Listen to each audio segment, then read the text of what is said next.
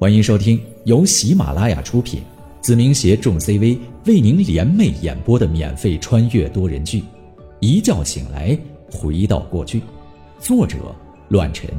欢迎您的收听。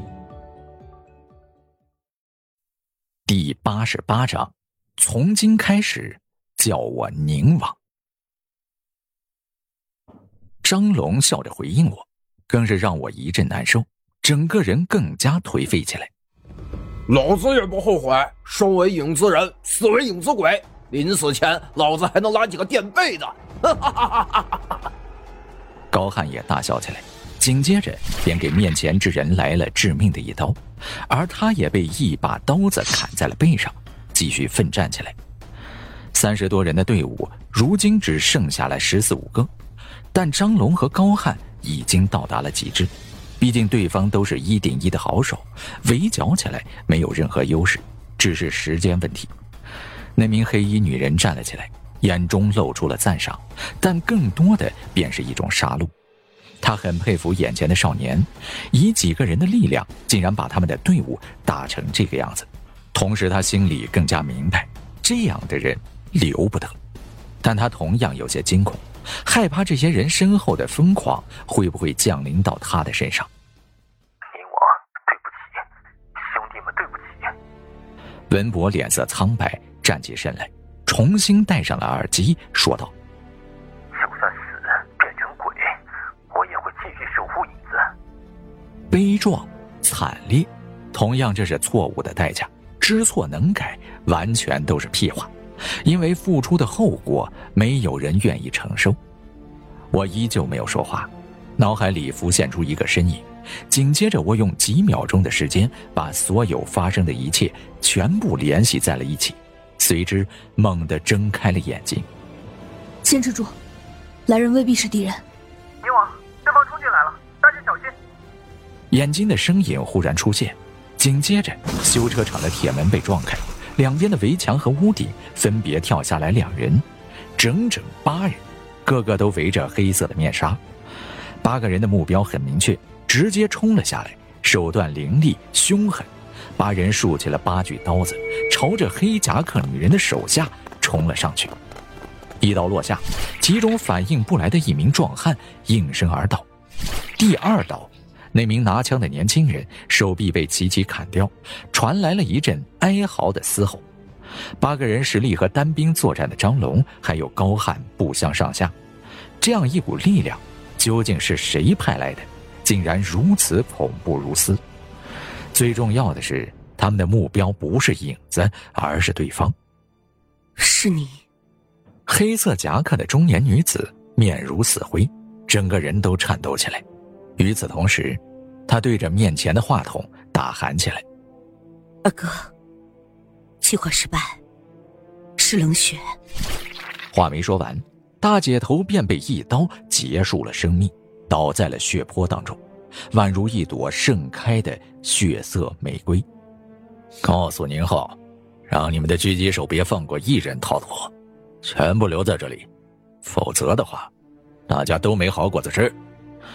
为首的壮汉看着张龙，狰狞的吩咐起来：“我听到了。”紧接着，我立马吩咐起来：“子弹，观察四周，别让一人离开。”是。一声枪响，纪凌风毫不犹豫的将一个想要逃脱的敌人击毙于枪口之下，不敢有丝毫的大意。由于对方的加入，原本必死之局有了转机。几分钟后。对方三十几人一个不落，全部葬身于此。张龙几人浑身狼狈不堪，但的确保下了这条小命，这是不幸中的万幸。在鬼门关面前走了一圈，他们苟延残喘的活了下来，阴影小组也没有因此覆灭。为首的领头男子扯下了围在脸上的黑布，露出了那条显赫的伤疤，目露凶光的朝着张龙的位置走了过去。张龙握紧了手中的长刀，不敢大意，如有差池，会直截了当的和对方拼命。刀疤脸，我若有所思的看着那张极具特点而又熟悉的面孔，微微皱起了眉头，因为他正是白三爷的手下刀疤。事先我也猜测了些许，但还是不明白，这种危机关头，白三爷为何会出手相救。显然，张龙也认出了对方的身份，更为警戒起来。张龙，别动手，看看对方有什么要求。听了我的话，张龙放松了些许，而刀疤来到他的身前。从张龙的耳朵里摘下了那枚精致的耳塞，塞到了自己的耳朵里面。胡二爷已经知道了是我们动的手，你有两个小时的时间把胡二爷的势力连根拔起，否则的话，咱们都得一起死。我能相信你吗？我反问着，刀疤继续说道：“我们不是朋友，但目前也不是敌人。完事后。”三爷会跟你解释这些东西。现在按照我的吩咐去做就好，不然的话，你或者是三爷都不是林老大的对手。这是一场毫无可能的战斗。事到如今，我也顾不得这些东西，只能按照白三爷的部署进行下一步。胡二爷没有想象中那么简单，也不是传说中的那样。只是个莽夫，林邦比我看起来似乎更加庞大。无论是胡二爷的三十几个高手，还是眼前的冷血，都有着和影子一较高下的资本。最重要的是，这只是我看到的力量，究竟隐藏多少，不得而知。我目前没办法深追白三爷的想法。刀疤说的没错。他和胡二爷已经这么恐怖如斯，更别说那神秘无比的林老大了。如果对方开始反扑，我们两个都会陷入万劫不复之地。此时此刻，我只能把胡二爷的势力铲除的一干二净，才能暂时的稳住北陵市的趋势。那你们呢？我开口说道。半分钟后，我就会安排人手对付胡二爷。给你善后。刀疤说道：“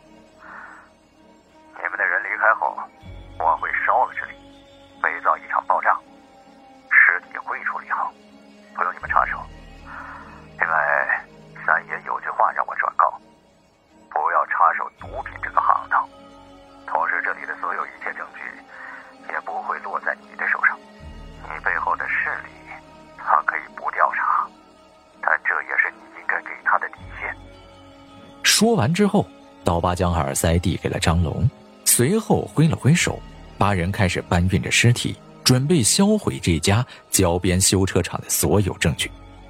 眼睛，安排阴影撤离。我对着眼睛说道：“晚上我会安排行程和部署，你带着他们先离开此地。”是。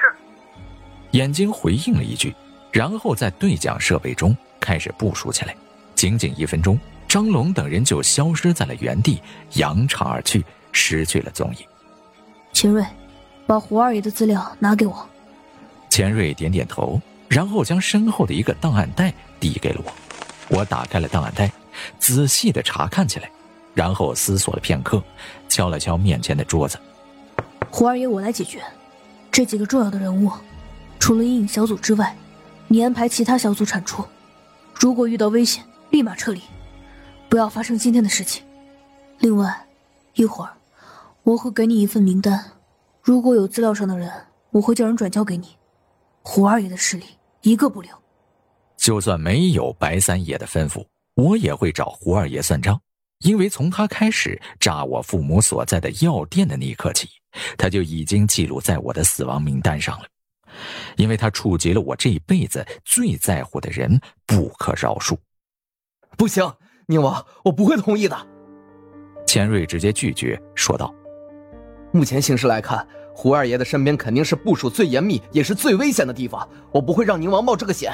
交给兄弟们吧。”我直接将面前的桌子砸出一道显赫的裂痕，冷眼的看着钱瑞，毫无表情的说道：“钱瑞，这是你最后一次提醒我的决定，不要有下次，明白吗？”这一刻，我变了。更是一次蜕变，这次的事情让我明白了很多，那就是所谓的黑暗比我看到的更加阴森。钱瑞被我吓得不轻，整个人都呆若木鸡，不可思议的看着我。他心里很清楚，自己的宁王怒了，真的怒了。安排吧，随时保持联系。我站起身来，从钱瑞身后的墙上随便拿下了一把车钥匙，转身走了出去。各小组所有大脑来我房间集合。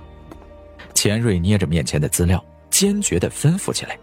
停车场中，我拿出了电话，拨打了一串号码，几声提示音过后，那头传来了有些不安但同样浑厚的声音：“楚局长，我有几个兄弟受了枪伤，帮我安排一下就医，做到保密，不许任何人知道，让最好的医生替他们处理伤口，进行手术。”楚云龙那头有些犹豫，试探性的开口说道。以后呀，这我有点为难呀。想想和别的不同，肯定是要进行备案的。你这不是难为楚云龙，我不想多说废话。想必胡二爷那头也已经联系过你了吧？坐山观虎斗，的确是个不错的主意。不管谁赢了，你都可以倒戈另一方。我最后提醒你一次，我正在去找胡二爷的路上。我的吩咐，你要无任何意义的执行。我的话，你要给老子听个一清二楚，别有任何疑问。现在，立刻！马上给老子去办，办得漂漂亮亮。再有一句废话，我让你见不到明早的太阳。这是你最后的机会，相信我，我就算输了，你也得给老子陪葬，包括你的家人，一个都他妈的跑不了。还有任何一丁点的问题吗？没，没有，我我立马去安排，就就送到市医院吧，保证不会有任何问题这一刻，楚云龙以为我和胡二爷的争斗可以让他安然无事，但他错了。他感受到了我所有的愤怒，但他不得不倾向于我，因为我的力量足以让他臣服，根本不敢有丝毫的忤逆。胡二爷带给他的只是一种权力的威压，而我带给他的是死亡的气息，一种身临其境的恐惧。把今天你抓住人员的名单发给我。有人会和你联系，交出什么人听他的就好，不用我说第二遍吧？